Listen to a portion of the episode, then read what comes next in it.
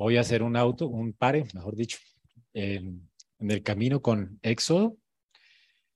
Y vamos a tocar un tema de vital importancia, creo, para la iglesia en medio de los tiempos que estamos viviendo. Y es el tema acerca de la humildad. Vivimos en un país bien dividido, ya saben todos, ¿verdad? Polarizado, la gente se pelea con otros, todos quieren reclamar que tienen la razón. Y lo peor es que también, aún en medio de las iglesias, ¿verdad? Vemos, estamos viendo todo este tipo de divisiones, contiendas. Y es un asunto importante saber que Dios nos llame en esta mañana a la humildad. Como leíamos en Sofonías, ¿recuerdan ahorita? En Sofonías el Señor dice en versículo 3, busquen al Señor todos ustedes humildes de la tierra que han corrompido sus preceptos. Busquen la justicia, busquen la humildad y quizás serán protegidos el día de la ira del Señor.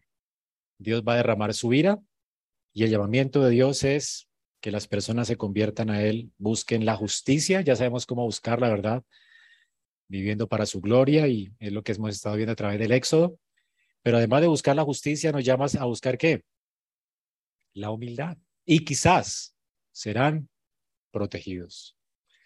Hermanos, van a venir tiempos seguramente difíciles, pero el Señor dice que nos va a guardar. ¿A quiénes? A los que busquen la justicia y la humildad. Buscar la humildad, pues, es una orden de parte de nuestro Dios y es de lo que vamos a hablar en esta mañana. Importante entender lo que es la humildad, cómo buscarla. Y es lo que aprenderemos a través de la escritura. La humildad, habla Richard Baxter, un puritano, dice que es un, no es un simple ornamento del cristiano, sino que es una parte esencial de la nueva criatura. De hecho, él dice que es una contradicción ser alguien santificado, ser un verdadero cristiano y no ser humilde una contradicción. O eres cristiano y eres humilde o no eres cristiano. O sea que la humildad es esencial a la vida cristiana. La vida cristiana comienza, de hecho, con la humillación, con la humildad. Lo contrario a la humildad, ¿qué es? Bueno, el orgullo, y es por esa razón que ahorita leíamos en Sofonías que iba a venir por causa del orgullo, eh, dice en el versículo 10 de segunda de Sofonías 2, esto tendrán ellos como pago por su orgullo. La ira de Dios vendría por causa de el orgullo sobre estos pueblos. Y Dios demanda que las personas que él pues salvaría se humillen, sean humildes. Dios nos llama a la humildad, así que la humildad realmente es algo tan terrible que merece la ira de Dios. La ira de Dios viene sobre los orgullosos. Dios va a destruir a los humildes, perdón, a los orgullosos. Proverbios 16, 18 nos dice que delante de la destrucción siempre va el orgullo. Primero el orgullo luego viene la destrucción. Delante de la caída viene la arrogancia de espíritu. Primero es la arrogancia y luego viene la caída. ¿Por qué, hermanos? El orgulloso realmente se caracteriza por ser una persona que no reconoce a Dios en su vida. Resiste a Dios porque ve a Dios como una competencia para él. Y por eso, así como la humildad es esencial en la vida cristiana para el creyente, es algo esencial, no es simplemente una decoración para el creyente, es la esencia de ser cristiano. Así también el orgullo es la esencia de ser incrédulo. La persona incrédula se caracteriza por el orgullo. Resiste a Dios, por supuesto, no lo reconoce en su vida. Ve a Dios como una competencia. Esto es lo que significa ser orgulloso. De hecho, la Biblia dice que una de las razones por las cuales el diablo vino a condenación fue por causa del orgullo. En 1 Timoteo 3:6, en el consejo que Pablo le da a los pastores, dice que no podemos poner al el pastorado a una persona recién sembrada o recién convertida, no sea que caiga en la, en la misma condenación que cayó el diablo. ¿Cuál fue esta condenación? El orgullo. Él pensó ser como Dios, pensó quitarle a Dios del trono y por supuesto, siendo él una criatura, pues no logró su cometido. Y Dios le mandó a las tinieblas y lo apartó de él para siempre. Para el diablo nunca va a haber misericordia, ni para los ángeles que le siguieron en su extravío y en su orgullo. Y además Satanás, en su afán de querer destruir la imagen de Dios, supuesto, vino a esta tierra y tentó a Adán y Eva en el jardín de Edén.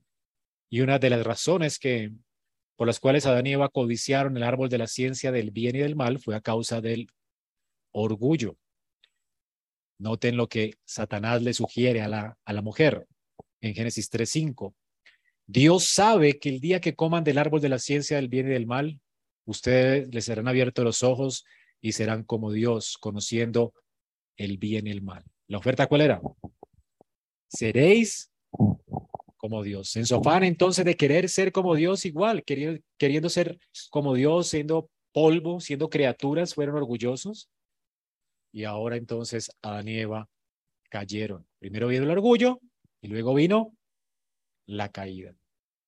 Y por supuesto, después de la caída, todo hombre nacido de Adán nace en esencia orgulloso, apartado de Dios, haciéndole competencia a Dios y orgulloso por naturaleza. Un puritano, dice Brackle, por naturaleza, el hombre es una criatura que aspira a la gloria. Es orgullosa y engreída. Tiene pensamientos elevados de sí misma. Está motivado por sí mismo, se enfoca en sí mismo y desea que el fin de todo sea que la gente lo estime, lo honre, le tema, le sirva y le obedezca. Y es por eso que vienen las guerras y los pleitos. Tenemos, por ejemplo, en los, eh, hoy en día elecciones y los candidatos que están eh, buscando el poder, aunque ofrezcan y aunque se presente como personas, siendo incrédulas, por supuesto, aunque ellos se presenten como personas que quieren hacer el bien, lo que están buscando y lo que busca todo hombre apartado de Dios, incrédulo, es esto, ser estimado, ¿verdad? Y no le importa hacer de los demás unos escombros de los demás para levantar su estima y que los demás lo estimen. Lo que él quiere es ser honrado, no quiere ayudar a la gente, quiere que le honre, la gente le honre, le tema, le sirva y le obedezca. Es por esta razón entonces que hay divorcios, es por esta razón que hay un país polarizado, porque tenemos gobernantes que son así y gobernados que también quieren lo mismo quieren que los estimen, que todo, que el gobierno gire en torno a ellos, que les honren, les sirvan y que el gobierno sirva sus propios intereses. Entonces, en un mundo donde cada uno quiere ser Dios, pues siempre va a haber una guerra de dioses, ¿verdad? Hermanos, esta es la situación que estamos viviendo. El impulso de ser dioses promueve y lo que está promoviendo nuestro tiempo es enemistades, guerras, pleitos entre los hombres, y por supuesto, esto nos pone en enemistad con Dios. Por causa del orgullo fuimos expulsados del paraíso. Y es que nos resistimos como criaturas a la realidad de que existe un ser superior, una persona, un Dios que es sobre todos y sobre todo, un Dios increado que nos creó. Nos resistimos a esa idea, ¿verdad? Y nos creemos superiores. El orgullo esa creencia de ser superiores siendo polvo, siendo criaturas finitas, es lo que nos aleja de la realidad, nos hace andar neciamente en este mundo y finalmente nos deja expuestos a la ira de Dios, como vimos en la lectura que hicimos del profeta. Dios dice que un día vendrá su ira sobre la tierra, en Malaquías 4.1, y la gente será como paja. Dios va a prender fuego y no quedará ni la raíz ni la rama, a causa de la soberbia de los hombres. Hermano, la soberbia será un día castigada por Dios. Los soberbios no vivirán para contar el cuento. Y esto no es exterminio de la, del orgulloso, es realmente esa paja que se va a quemar desde la raíz, es el infierno eterno, es lo que le espera al orgulloso.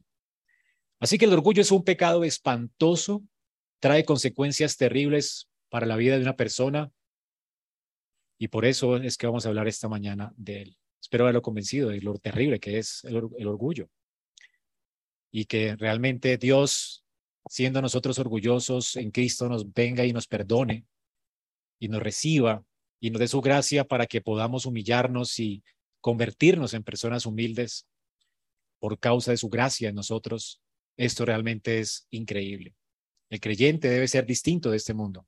no debe, caracterizarse por ser orgulloso. Cristo ha venido y él, que, se, que siendo Dios se hizo humilde, se hizo siervo y que fue a la, a la cruz y murió por nosotros, hoy nos está dando la oportunidad de revestirnos de su humildad y de volvernos a Dios en arrepentimiento y fe y abandonar nuestro orgullo, nos estar llamando a la humildad. Y ese es el llamado del Señor en esta mañana. El Señor quiera convencernos hoy que la humildad realmente conviene al creyente. Conviene porque es la puerta de entrada al, al cielo, al reino de Dios. Siendo nosotros tan orgullosos, Dios no va a recibir personas orgullosas en su reino. Él da gracia a los humildes. El Señor nos llama, pues, a ser humildes y es de los humildes el reino de los cielos. Dice la, la escritura que de los pobres es la tierra, los pobres heredarán, los pobres de espíritu heredarán la tierra.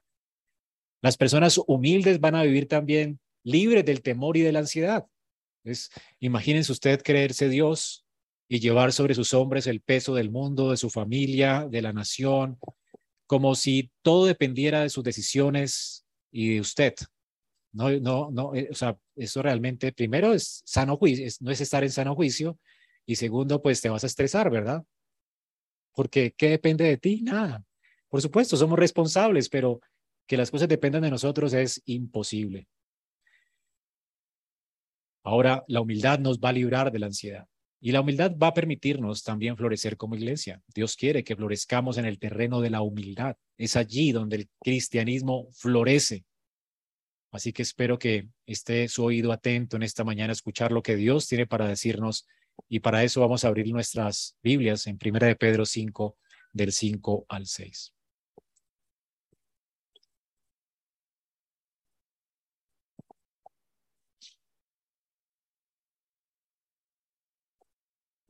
Dice así la palabra de Dios. Asimismo, ustedes los más jóvenes estén sujetos a los mayores.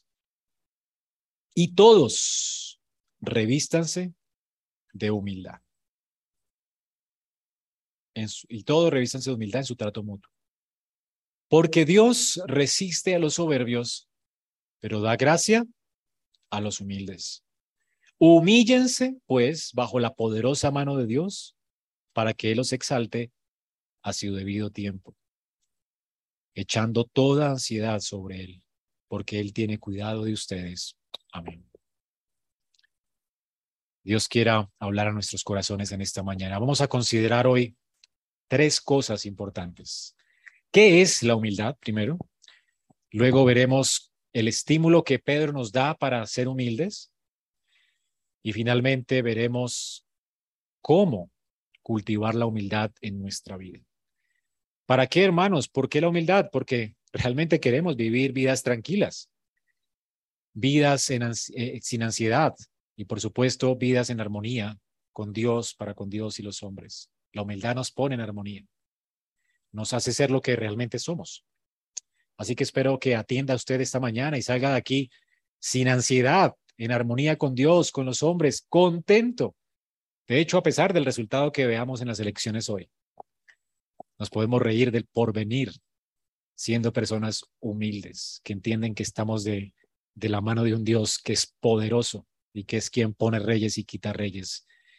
Y aunque controla las circunstancias, aún las peores circunstancias, y que en sus manos realmente los que le aman, todas las cosas les van a ayudar a bien. Tú nunca pierdes, hermano.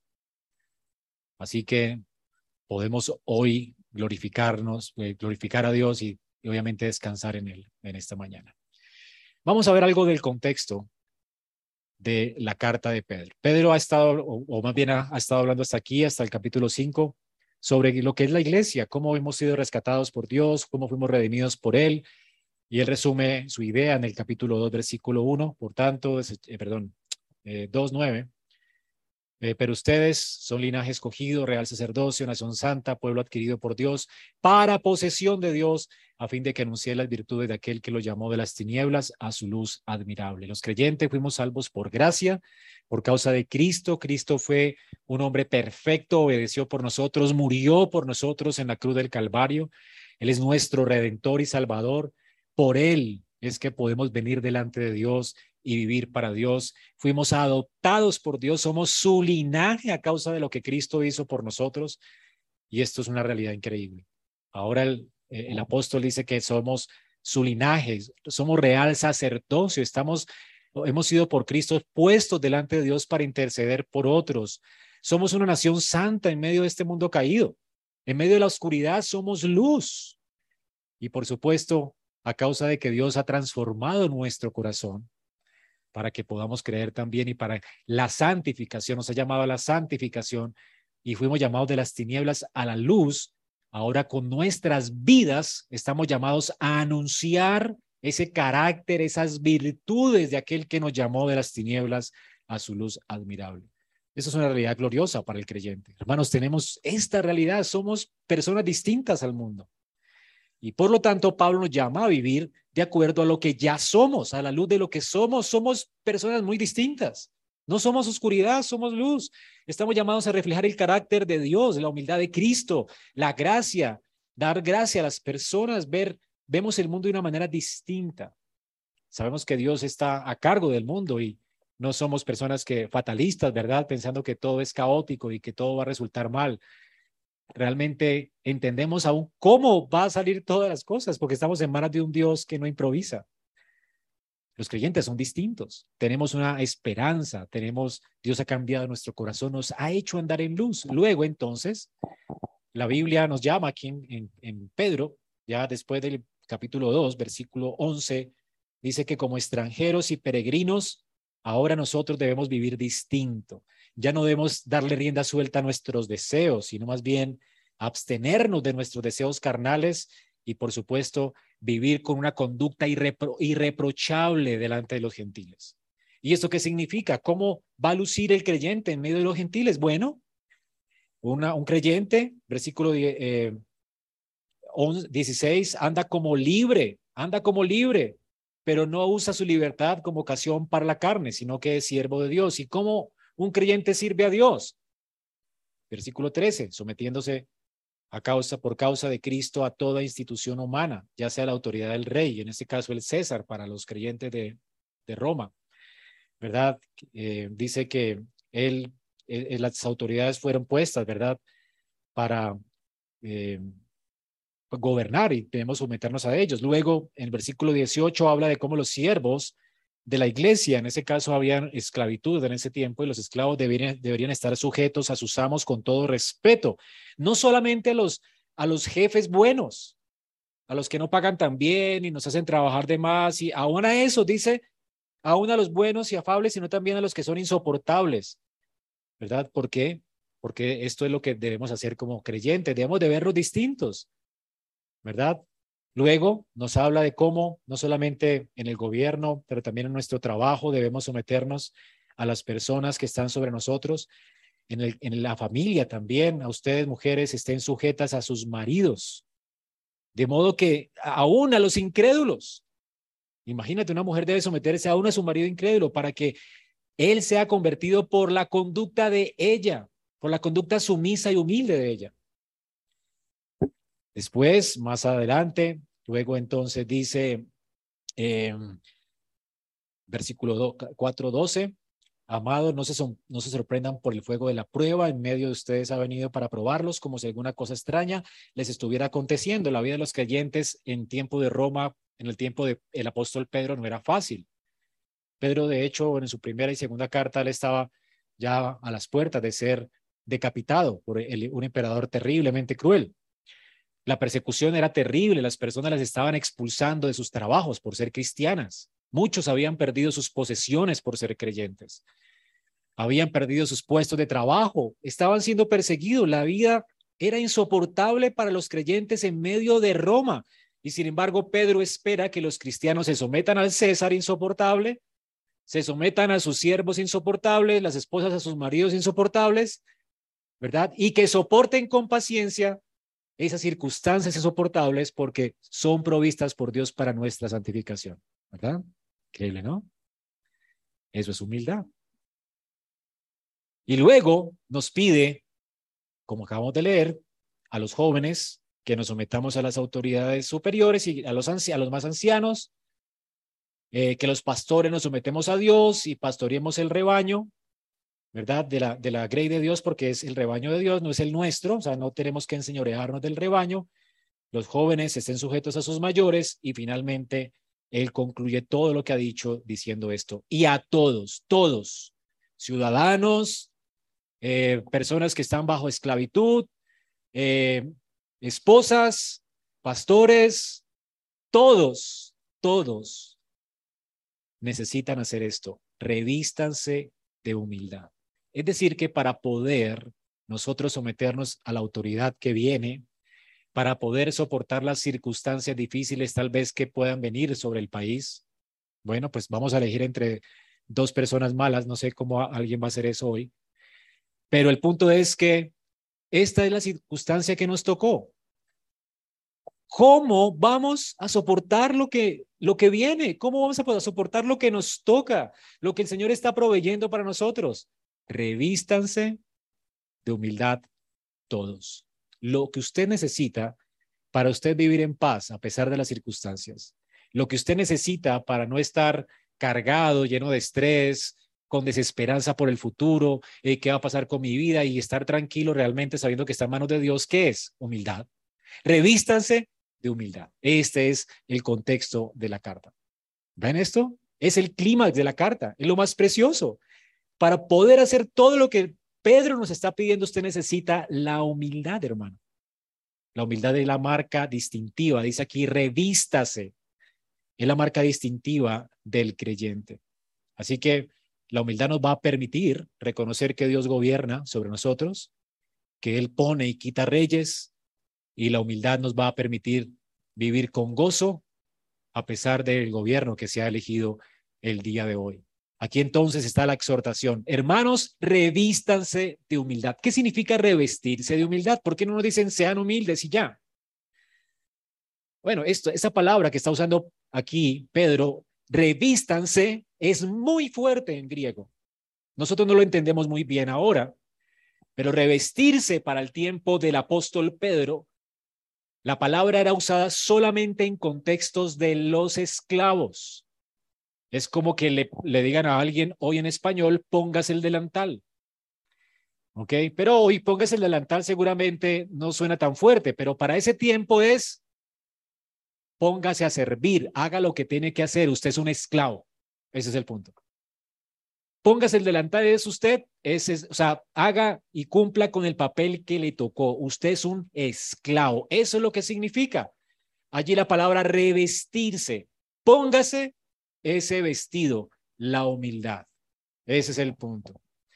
Revestirse entonces sugiere que la humildad debe ser algo que distingue a los creyentes de en medio del mundo. Ahora, es muy fuerte porque se usaba en el contexto de los esclavos y para los romanos que heredaron toda la filosofía de los griegos, la humildad era algo que no significaba alguna virtud no tenía virtud alguna. La persona humilde era alguien despreciable.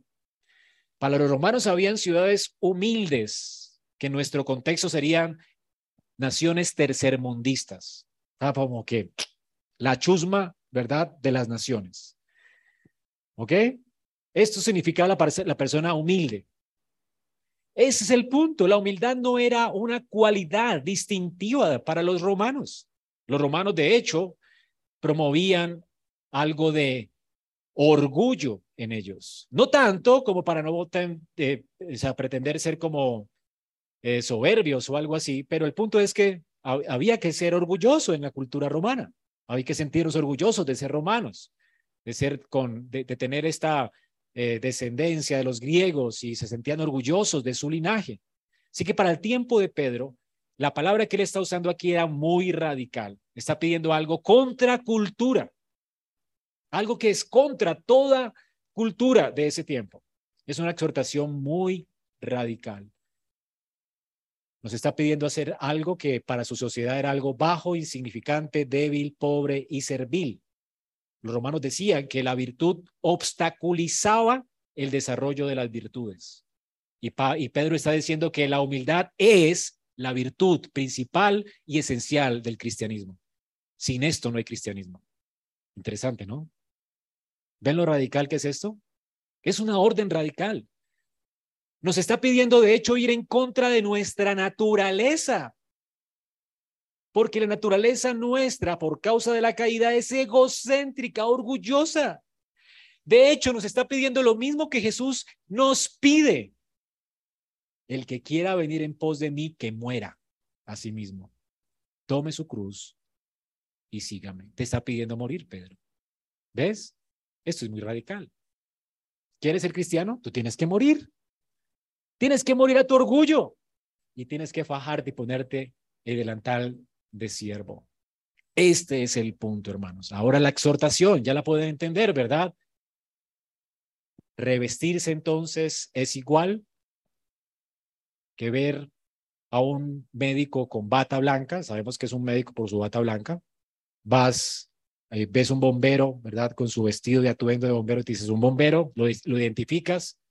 Pedro nos está diciendo lo que identifica al cristiano, el carácter que identifica al cristiano, cómo luce un cristiano. Ahí está un cristiano humilde. De hecho, en el mundo siempre ha sido así. Los cristianos son lo vil, lo menos preciado de este mundo, los tontos del mundo. ¿Te gusta hacer eso? Eso somos, ¿verdad? Lo menos preciado de este mundo. Y a Dios le plació salvarnos. El punto es que te lo creas.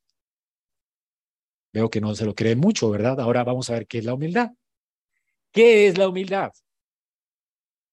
La humildad es una forma adecuada y realista de pensar acerca de nosotros mismos. Eh, podemos escudriñar un poco más sobre esto en Romanos 12:3.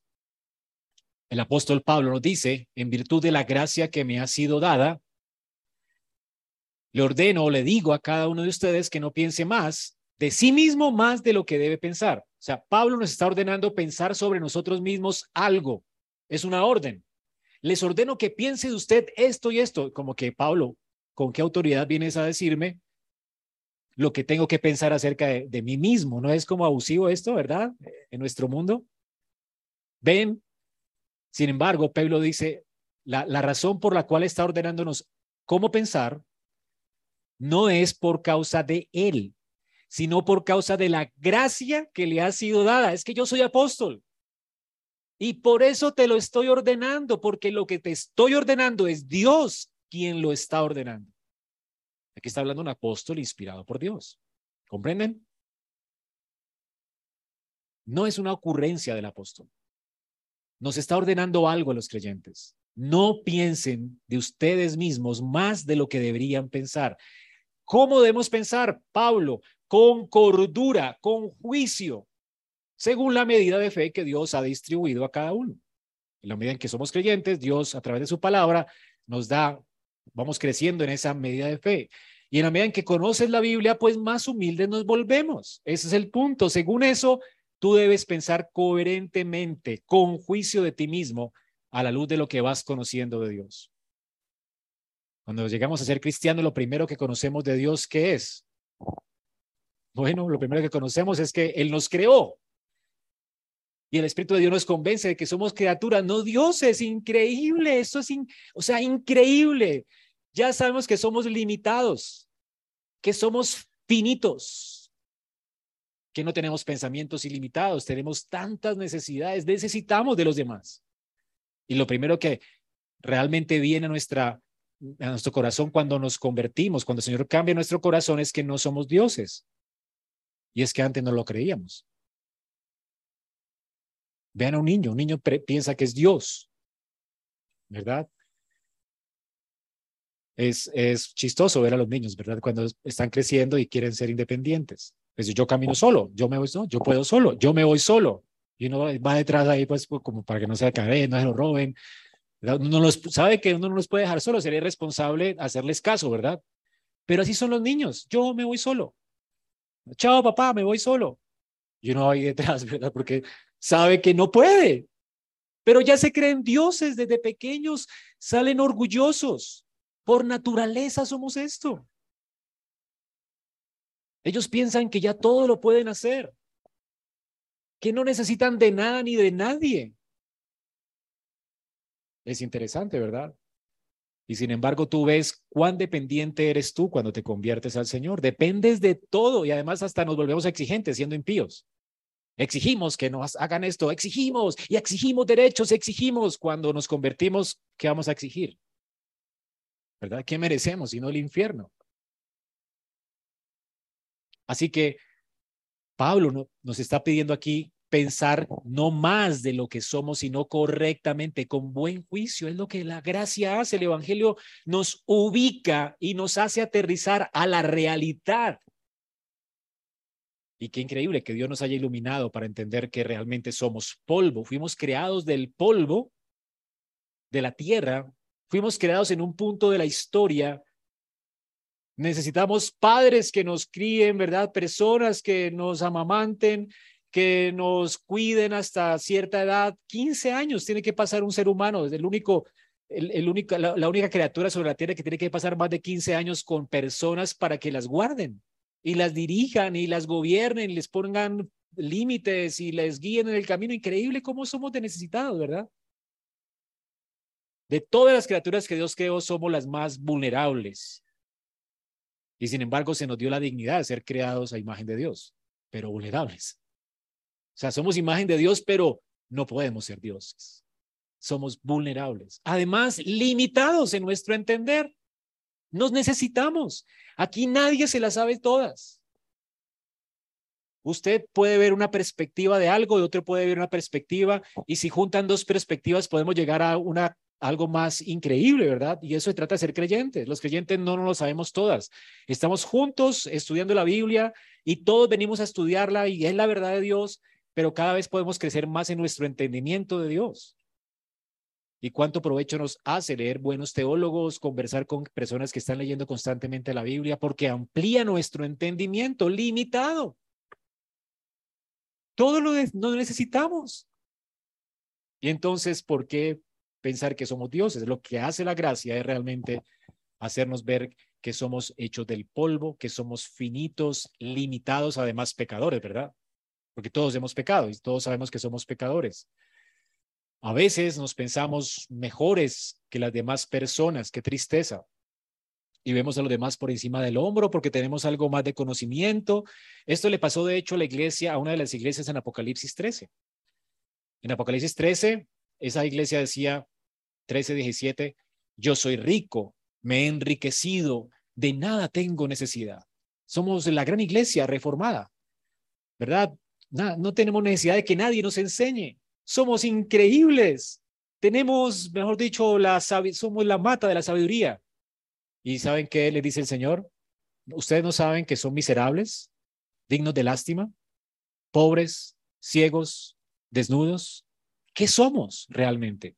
Eso es pensar correctamente de nosotros mismos, hermanos. Nos creemos más, ¿verdad? Nos queremos más que otros. Si somos esto, esto es lo correcto. Siendo pecadores, lo que somos, somos miserables, dignos de lástima, pobres, ciegos, desnudos, necesitados de gracia todos los días.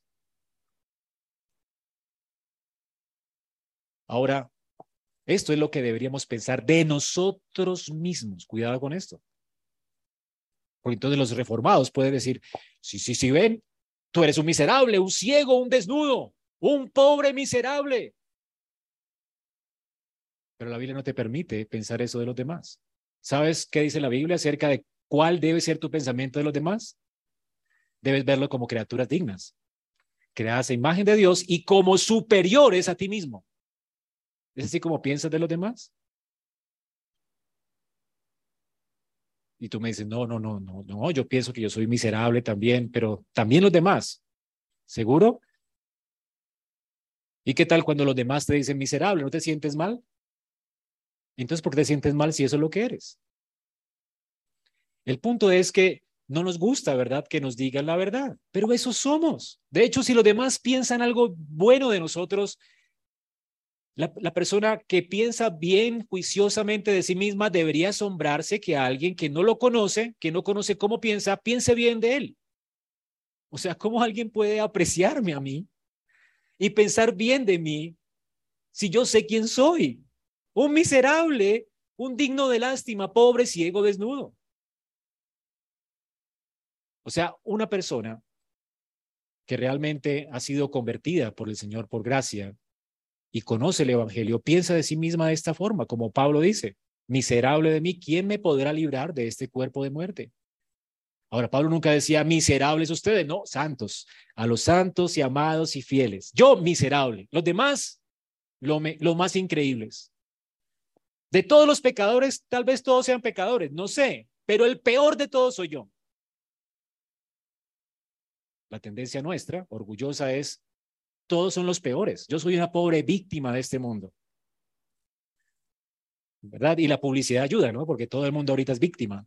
Yo soy la víctima, soy víctima del racismo, soy víctima del feminismo, soy víctima de las víctimas. Todos somos víctimas.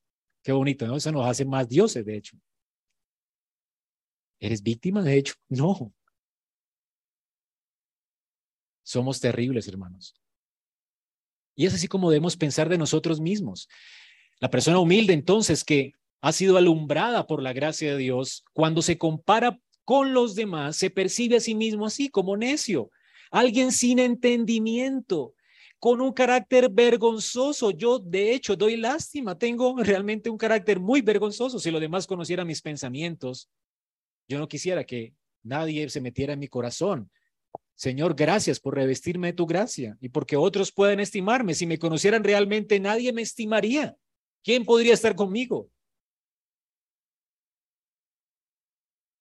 Esa persona, alcanzada por la gracia, de hecho, reconocería que sus acciones son dignas de escarnio. Así que si los demás le conocieran internamente, sabe que los demás no deberían tener pensamientos buenos o elevados acerca de él. Esto es, hermanos, una persona humilde. Y hay ejemplos de esto en la Biblia. Por ejemplo, en 2 de Samuel 6:22, el apóstol, perdón, el apóstol David dice, y aún seré menos estimado que esto y seré humillado ante mis propios ojos. Yo seré humillado ante mis propios ojos y seré menos estimado que esto, que lo que tú estás diciendo. Sea, alguien estaba, la esposa estaba humillando a David, decía, ah, pobre necio que estaba haciendo esto, pues soy necio y más que eso. O sea, tienes toda la razón. David era un hombre tan humilde que no, en un sentido, su corazón no se enojaba porque le decían necio. Mira, quedaste como un necio. Y más que eso, ante mis propios ojos, soy más que eso, mujer. No solamente soy necio, si me conocieras y conocieras cuán necio soy. Sea, tienes toda la razón y soy peor que eso. Y me humillaré más delante de Dios, pero no lo decía con resentimiento. O sea, él se las creía. Por eso era un hombre conforme al corazón de Dios. Porque una cosa es decir, sí, soy un necio, ¿verdad? Otra cosa es decirlo sabiendo que soy eso. Ahora, Génesis 32, 10, indigno soy, otra muestra de humildad, indigno soy de toda la misericordia, de la fidelidad que tú has mostrado para con tu siervo.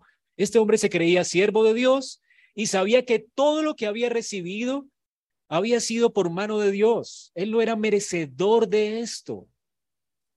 Señor, salí vaciado de mi casa y ahora tengo dos campamentos. Soy muy rico.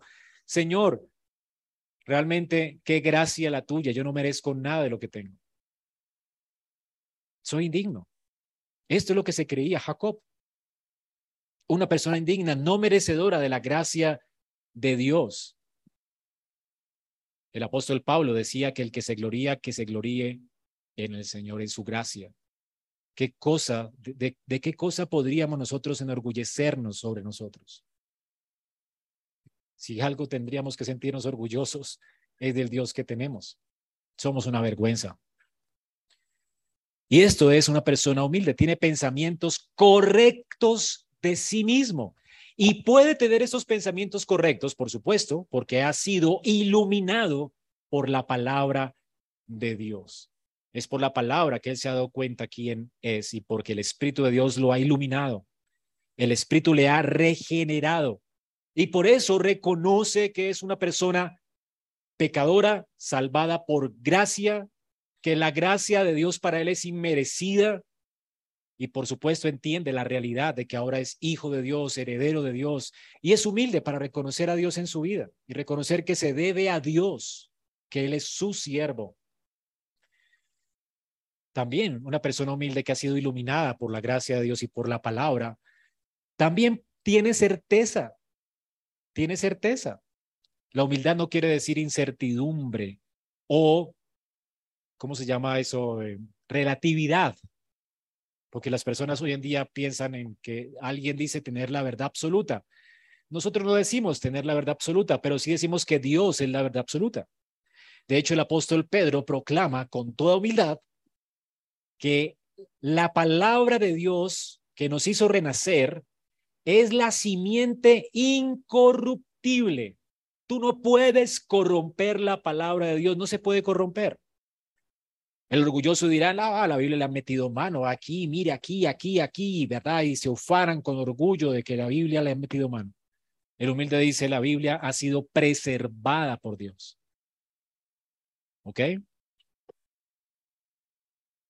El humilde cree a la palabra y tiembla, como dice Isaías 66, 2. El orgulloso menosprecia la palabra y lo que encuentra es errores y contradicciones en ella, porque él es más sabio que Dios. El humilde entiende que no hay contradicciones en la escritura, que aquellas cosas que no entiende realmente son tan elevadas para él que él es el necio, la Biblia no. La Biblia nunca se contradice, nunca tiene errores, es inerrante. Esto hace la persona humilde. Y por supuesto, solamente puedo hacer esto por la gracia de Dios. El Espíritu de Dios es el que hace esto en nuestros corazones. Porque si no fuera así, pues seríamos impíos. El impío que hace. El impío, según Jeremías 13:9, es malvado que rehúsa escuchar la palabra de Dios. Anda en la terquedad de sus corazones. ¿Verdad? Esto es el impío. Así que el humilde de espíritu tiembla a la palabra de Dios. La humildad entonces es una forma adecuada y realista de pensar acerca de nosotros mismos, que es fruto del conocimiento que Dios nos da por medio de su palabra y el espíritu que nos ha permitido ver la gloriosa palabra suya. El espíritu abre nuestros ojos para entender nuestra verdadera condición, quién es Dios, quiénes son los demás para nosotros. Y de hecho, como la escritura también nos ilumina frente a lo que son los demás para nosotros, el humilde entonces, habiendo conocido a Dios y habiendo conocido correctamente quién es Él, ¿cómo es que ve a los demás? No los ve como despreciables, pobres criaturas, viles, que no merecen mi servicio, no todo lo contrario. Se siente deudor de todos. Una persona humilde como Pablo en Colosenses 2, por ejemplo, 18, dice que nadie defraude en su premio, deleitándose en la humillación de sí mismo y en la adoración de ángeles, basándose en las visiones que ha visto, envanecido, orgulloso sin causa por su mente carnal. ¿Qué hace la persona orgullosa? Ven, esto, el orgullo deforma nuestra visión de Dios y de los demás. El orgullo se inventa un Dios y se inventa una forma de adorar a Dios. Y no solamente se la inventa, también hace caso a sus visiones. Aquí el apóstol está diciendo acerca de la relación con Dios que el orgulloso lo que hace en su mente carnal es que basado en las visiones que ve, no dice que no, no puede haber visiones. Yo no niego que aquí seguramente algunos de ustedes pueden haber visto visiones, escuchado voces. La gente escucha voces, ¿verdad? si no, no existieran los manicomios y estas cosas. La gente ve visiones y si no hubiera visiones no existirían sectas. Pero las sectas existen, ¿verdad? Gente que escucha voces existe. Eso no se le niega a nadie. Pero las personas que fundamentan sus creencias en estas visiones, en las cosas que escucha, que están apartadas de la palabra de Dios, ¿cómo son, según el apóstol? Personas orgullosas, envanecidas. Dios los va a destruir igual. Porque la verdad, hay una sola verdad y es la escritura. Y si tú fundamentas tus creencias en lo que has visto, en, los, en las sugestiones que has tenido, en los sueños que has tenido, tú eres orgulloso. ¿Comprendes?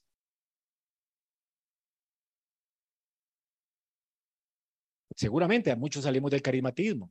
Cuando, cada vez que conozco más a Dios y el poder de su palabra, yo no quiero saber nada de las visiones que tuve siendo un carismático. Entiendo que eso me hizo una persona orgullosa. Yo quiero temblar a la palabra de Dios. ¿Y, las visiones podrían ser reales? Las cosas que me imaginé fueron reales, pero todo es basura, basura, mi basura. Exactamente. ¿Qué es eso? Tengo un fundamento sólido en cuál basar mi fe y es la escritura, la palabra que salió de la boca de Dios, inspirada por Dios. Por eso hay tantas sectas y por eso hay tantas divisiones, porque cada uno está persiguiendo su propia visión y su propio sueño de lo que debe ser la espiritualidad. Pero Pablo dice, es bueno que hayan divisiones, es bueno, porque así entonces podemos ver quiénes son aprobados, quiénes son los que tiemblan a la palabra.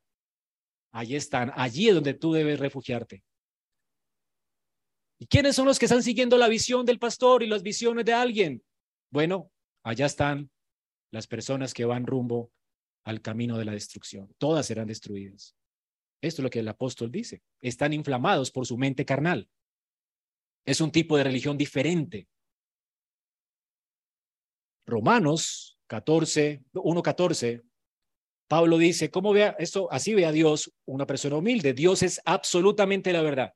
Yo no tengo la razón, mis visiones no tienen la razón, es Dios la verdad. ¿Cómo ve la persona humilde a los demás? Pablo dice, me siento obligado para con los griegos, los bárbaros, los sabios, los ignorantes, para todo, con todos ellos yo soy un deudor. No es que ellos me deben a mí, ay, me insultaste, me debiste el saludo. Ahora me vengo, Ahora soy tu juez. Me debiste saludar, me debiste servir, me debiste hacer esto y mis derechos. No, ¿sabes qué? Todos los hombres para mí son deudores, son superiores, son mi ministerio, personas dignas de mi servicio. Me da tristeza, personas que van, están siendo condenadas por causa de, su mente carnal, están siendo condenadas y van al infierno. Y son imágenes de Dios dignas. ¿Cómo los veo? Como dignos de mi servicio. Los quiero redimir y salvar. Son imágenes de mi Dios. ¿Cómo es posible que estén desfilando como corderos al matadero? Y que vivan en su ignorancia, todos ellos, no importa si me insultan, si me deben, no me deben nada, soy deudor, les debo, predicar el Evangelio de Cristo. ¿Cómo vemos a los demás? Como dignos de nuestro servicio, de nuestra humillación, no importa. Como Felipe, no importa si pasaron por encima de él y le llovieron piedras. Señor, ten misericordia de ellos, no me deben nada. Ten misericordia de ellos. Ilumínalos, sálvalos. Es así como un creyente ve a los demás. De hecho, Filipenses 2.3 dice, eh, no hagan nada por egoísmo o vanagloria, sino que con actitud humilde, cada uno de ustedes consideren al otro como más importante que a sí mismo. Yo no soy el importante. Los demás son los más importantes. Esta es la persona humilde. Todos los demás son dignos de mi amor y mi servicio. Es lo que hizo Jesús. ¿Quién fue más importante en la Santa Cena? Todos eran los importantes, allí todos eran judíos, eran los seguidores del gran profeta de ese tiempo y todos entraron a la mesa, al aposento alto. No había quien lavara los pies, por supuesto. El, lavado de pies era solamente para las personas gentiles que no eran judías y para los esclavos gentiles, porque un romano no haría esto. Un romano, ¿verdad? Era indigno. Pero un esclavo que no fuera judío podía hacer esto de, lavar los pies a la gente que llegaba de la calle. Este era un servicio muy vil para que alguien lo prestara. Esa noche no había quien lo prestara y todos entraron a la mesa y se sentaron con los pies sucios. Porque nadie lavaría los pies de nadie, ¿verdad? Nadie se dignaría hacer esto. Y menos un rabí como Jesús. Nadie esperaría que Jesús hiciera esto. Y Jesús, sabiendo, siendo consciente de sí mismo, quién era como hombre, verdadero hombre, porque era hombre, siendo verdadero Dios, él se humilló, se bajó el delantal y comenzó a lavar los pies de sus discípulos. Estaba tan escandalizado Pedro que dijo, Señor, a mí nunca me lavarás los pies, jamás. Y el Señor dijo, si no te lavo los pies no tienes parte conmigo, porque de eso se trata, ser hombre. Él siendo en forma de Dios, ¿verdad? Se hizo hombre semejanza, se hizo en semejanza de hombre, se hizo siervo en semejanza de hombre, o sea, el hombre es un siervo. Y esto es lo que fue Jesús, un siervo entre los hombres. Se humilló para ser el más siervo de todos los siervos, el que ofrecía el servicio más vil. ¿Qué tipo de servicio estás prestando tú a los demás? Los creyentes debemos caracterizarnos por esto. Prestamos servicios viles. Y corremos para hacer lo que nadie más quiere hacer. Lo más vil. ¿Eso eres tú? ¿O eres el que demandas? Y entonces Jesús lavó los pies de sus discípulos y le dijo, vayan y hagan ustedes lo mismo, unos por otros. Ahora no nos está mandando lavar los pies unos a otros, pero sí servirnos humildemente unos a otros.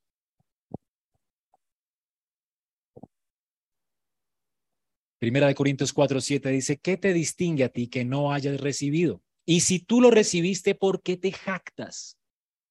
Como si no lo hubieras recibido. Esta es la persona humilde. No se jacta porque sabe que todo lo ha recibido de Dios. Ve a los demás con humildad. Y si tiene un ministerio, sabe que lo recibió de mano de Dios y no se jacta por eso. Pero soy el anciano, el diácono. O sea, ¿qué, ¿qué posición es esa si no es la posición de un siervo? ¿De qué me puedo jactar si soy igual que los demás creyentes? ¿Acaso el pastor es el ungido de Dios? ¿Acaso usted no es el ungido? ¿Acaso el diácono no es el ungido? Hermanos, todos aquí somos sacerdotes y reyes para nuestro Dios. ¿Quién es más importante? ¿Cómo debería ver pues a los demás? Como el siervo de los demás. Siervo de todos. Cada uno debe ver a los demás como dignos de su servicio. Y por supuesto, en 1 Corintios 5, 6, una persona humilde en su servicio por los demás, en su celo por alcanzar a los demás para Cristo, no va a pasar por alto el pecado de las personas como si no importara. Una persona humilde va a hablar con su hermano que está en pecado y le va a decir, hermano, arrepiéntete. Ven a Cristo. De hecho, si no lo hiciéramos, seríamos orgullosos. En 1 Corintios 5, 6 había un joven en la iglesia que venía con su madrastra y estaba viviendo con su madrastra y esto la ley de Dios lo condena. Y la iglesia lo estaba tolerando. Pobre hermano, pues hay que darle oportunidad. Eh, pues es miembro de la iglesia, pero pues es, trae diezmos, sí, ahí pues ahí toca chocholearlo, pobrecito. Además hay que tener misericordia de él. ¿Y quién se atreve a decirle algo si todos somos pecadores? Yo también soy pecador, él también es pecador, entonces pobre pecador, pues él, la iglesia es de pecadores. Sí, pero de pecadores arrepentidos. Y si tú no estás arrepentido, tienes que salir y ser expulsado de la iglesia. Y Pablo dice, la jactancia o el orgullo de ustedes no es bueno. ¿No saben que un poco de levadura leuda toda la masa? O sea que si uno se relaja, todo se relaja, la iglesia termina corrompida. Cuando el estándar de la iglesia no es el estándar de Dios y comienza a ser el estándar del pastor porque el pastor está en pecado, entonces toda la iglesia termina corrompiéndose y termina siendo una iglesia de impíos. ¿Comprenden eso? Porque los pastores o los ancianos no son capaces de reprender a los otros ni expulsarlos porque tienen rabo de paja y entonces toda la iglesia termina contaminada y una iglesia de gente orgullosa, jactanciosa, que está pretendiendo ser más misericordiosa que Dios. Porque Dios dice, echad al perverso de entre ustedes. De hecho, cuando lo hacemos, uno teme por su propia vida, porque sabe que uno tiene que estar viviendo delante de Dios, ¿verdad? porque ese es el estándar. Y yo también puedo ser descalificado. Si soy impenitente, también merezco la misma condenación que le estoy dando a otros. ¿Me hago entender?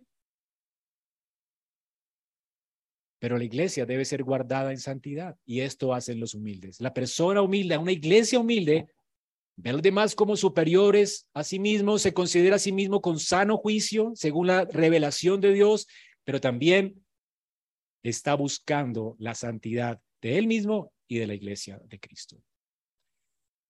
Y en segundo lugar, el estímulo que tenemos para procurar la humildad. Noten estos cuatro estímulos. Uno negativo, porque Dios resiste a los soberbios.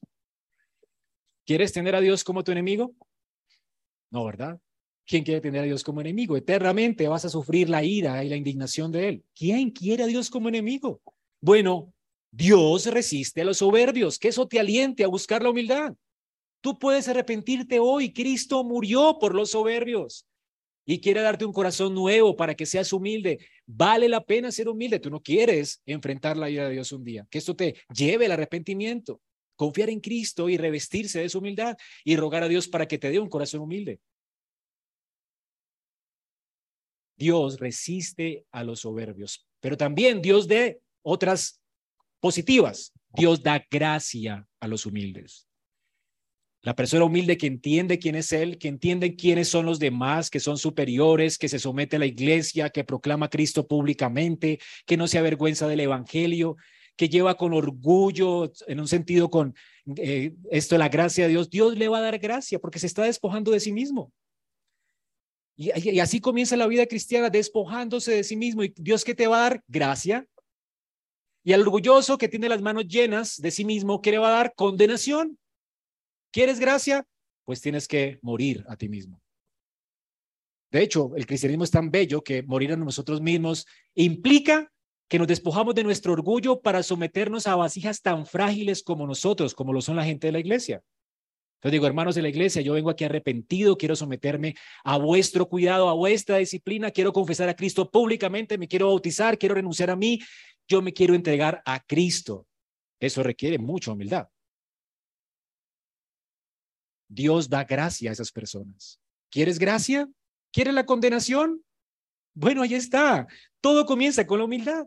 La humildad implica que tú vas a recibir de parte de Dios gracia y además Dios un día te va a dar, te va a exaltar, te va a llevar la gloria. Dios usará su mano poderosa para exaltar a los humildes. Versículo 7, Él exaltará a los humildes.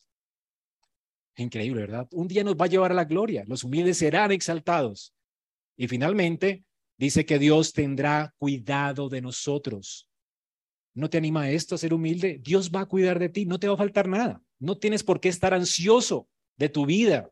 Te puedes reír del futuro porque Dios tendrá cuidado de ti. Si pasas por las aguas, no te ahogarás. Y si por el fuego, no te quemarás. Dios está proveyendo el agua y el fuego para santificarte y todas esas cosas te van a ayudar a bien porque Dios te sostendrá.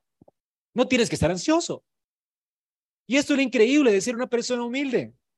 Aquí tienes pues una, un estímulo negativo, Dios te va a resistir si no lo eres, pero si lo eres, Dios te va a dar gracia, Dios un día te va a exaltar y mientras tanto va a cuidar de ti para que no estés ansioso. ¿Te animas a ser humilde? Y en último lugar, ¿cómo cultivar entonces la humildad? Ya sabemos qué es. Ya vimos el ánimo que Pedro nos da, cómo cultivarla. Primera de Pedro 5, 6 dice, humíllense. Aquí está el cómo. Humíllense bajo la poderosa mano de Dios para que Él los exalte cuando fuera tiempo, el ánimo. La manera, aquí hay una orden, humíllense, y siempre que veas un verbo ando, endo, es la forma de cumplir con el llamamiento que se nos está dando o la orden que se nos está dando. Humíllense la orden, la manera es echando, ando, endo, ¿se acuerdan? Es el modificador de humíllense. Humíllense echando toda vuestra ansiedad delante de Él. ¿Cómo ser humildes, Pedro? Yo quiero ser humilde, no quiero vivir con angustia en mi corazón, apartado de Dios, apartado de la razón, viviendo como si fuera un Dios cuando no lo soy. ¿Qué hago, Pedro? Humíllate. ¿Y cómo me humillo, Pedro? Ven echando delante de Él, preséntate a Cristo así como eres. Echa delante de Cristo toda tu ansiedad. Ven a Cristo hoy. Ven a Cristo hoy. Es lo que te está diciendo. Con todo tu orgullo, con toda tu ansiedad, con todo lo que eres. Y Él te va a dar gracia. Y Él te va a sostener. Y Él te va a exaltar. Nunca perderás. Vale la pena ser humilde. ¿Cómo lo haces? ¿Cómo cultiva la humildad? Viniendo delante de Él cada día. Tú necesitas humillarte. La humildad es imposible cultivarla sin una relación con Dios. Si tú sigues en tu soberbia, viviendo cada día como si Dios no existiera y pretendiendo rendir culto a Él hoy, el domingo, viniendo aquí a la iglesia, colocando cara de que oras y esto, y nunca buscas a Dios, un día el Señor va a venir, seguramente te va a decir, Señor, en tu nombre hice esto, en tu nombre, en tu nombre. Apártate de mí, maldito. Nunca te conocí. Tú nunca viniste a dejar tu ansiedad delante de mí, nunca confiaste en mí. Edificaste tu casa sin mí, tu iglesia sin mí, eh, tu trabajo sin mí, hiciste todo sin mí. Nunca te conocí. Apártate de mí, hacedor de maldad. Una persona soberbia solamente puede obrar la maldad. Ese es el punto. Y obra la maldad porque está apartado de Dios, no puede hacer otra cosa. ¿Cómo comienza tu vida de santificación? Buscando humildemente el rostro de tu Dios. Tú necesitas buscar a Dios todos los días. ¿Cómo nos atrevemos a trabajar sin buscar el rostro de Dios? ¿Cómo edificamos a nuestros hijos y le enseñamos? La palabra que tú le enseñas a tus hijos regresará vacía. Si no le dices a Dios, Señor, salva a mis hijos, transforma su corazón, ayúdame con su carácter. ¿Acaso no somos calvinistas? Sabemos que dependemos de Dios y que Él realmente es soberano. Entonces, ¿por qué no te humillas? Si Él es soberano para cambiar el corazón y el alma de tu familia, ¿por qué no le buscas? Si Él puede cambiar tu propio carácter y corazón, ¿por qué no le pides? Y si tú te consideras tan necio como para no vivir un día sin Dios, ¿por qué no le buscas y ruegas a Él por sabiduría? ¿No dice Él que si le pides sabiduría te la dará abundantemente y sin reproche? ¿Cómo estás viviendo tu vida, hermano? El Señor ha dicho, separados de mí, nada, nada, sin excepción, nada podéis hacer. Tú no puedes vivir tu paternidad, no puedes hacer nada sin Cristo. Y de hecho, si logras hacer algo, lo estás haciendo mal. Difícilmente harás algo bien sin Cristo, porque te enorgullecerás, lo harás, o si lo haces bien, lo harás con malos propósitos y malos deseos. Y con un fin incorrecto y todo estará mal para ti y finalmente vas hacia el desfiladero del camino amplio. Pero el camino estrecho implica que tú quites tu carga y le entregues a Dios hoy tu vida. Esto es, niégate a ti mismo, toma tu cruz y sígueme. El Señor nos dice y nos llama a hacer esto en Mateo 11, 28. Vengan a mí hoy, vengan a mí. ¿Estás cansado y cargado? Yo te quiero hacer descansar. Ven a mí. Ven a mí cada día. Y dice, tomen mi yugo sobre ustedes. No sigan su yugo, deja que yo obre en sus vidas, déjenme a mí actuar, déjenme que yo les dé sabiduría, déjenme obrar en el corazón de las personas que están ministrando. Lleven mi yugo sobre ustedes. ¿Por qué?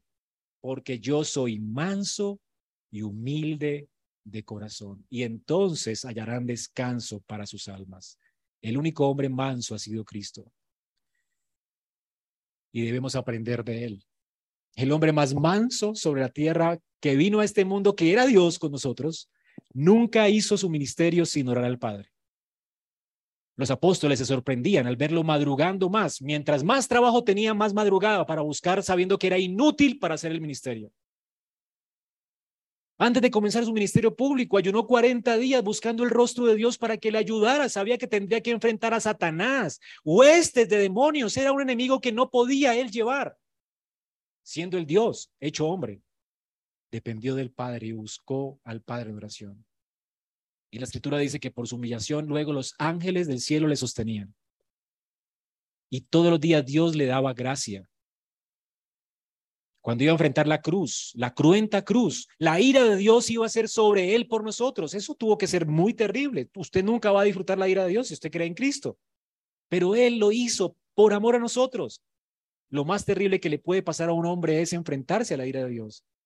¿Y sabes qué hizo Cristo antes de enfrentarse a esa prueba tan terrible? El fuego de la prueba, Señor, ayúdame, yo no puedo hacer esto solo. Y lloró literalmente y salieron gotas de sangre de su frente al considerar la cruz. Señor, si quieres, pasa de mí esta copa, pero Señor, yo quiero someterme a tu voluntad, que sea lo que tú quieras, pero yo no puedo solo, Señor. Oró tres veces rogando y fue escuchado. Fue tan escuchado que toda ansiedad se le quitó. Y ahora estaba yendo a la cruz y le pudo decir a las mujeres, no lloren por mí, mujeres, yo no soy aquí la víctima. Yo voy con gozo a la cruz porque amo el rebaño de mi Padre. ¿Sabes por qué lo pudo hacer con paz? Soportando la aflicción y la prueba. Porque dejó toda su ansiedad delante del Padre. ¿Quieres vivir así? Yo no sé qué nos va a deparar el destino en Colombia. Seguramente vendrán días muy oscuros.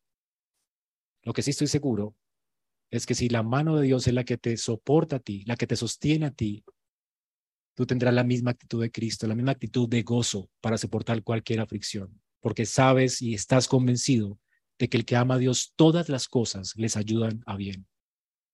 Pero no podrás hacer esto si no eres humilde. Ruega a Dios que te dé este corazón el día de hoy. Vamos a orar.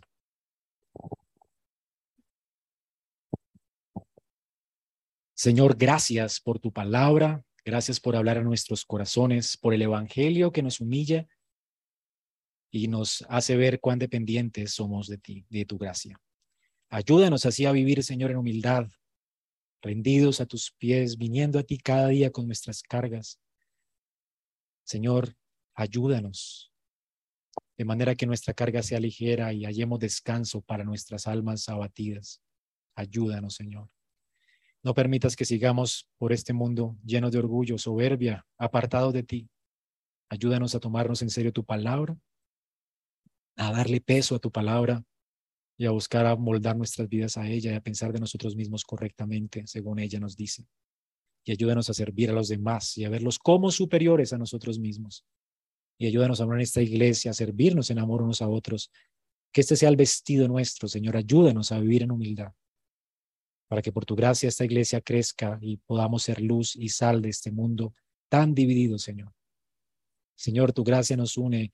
La humildad hace que podamos considerarnos los unos a los otros y que engrandezcamos tu nombre en este mundo. Y gracias te damos por tu exhortación hoy. En Cristo Jesús oramos. Amén. Vamos a ponernos en pie y mientras vamos a recoger las ofrendas, vamos a orar a nuestro Dios.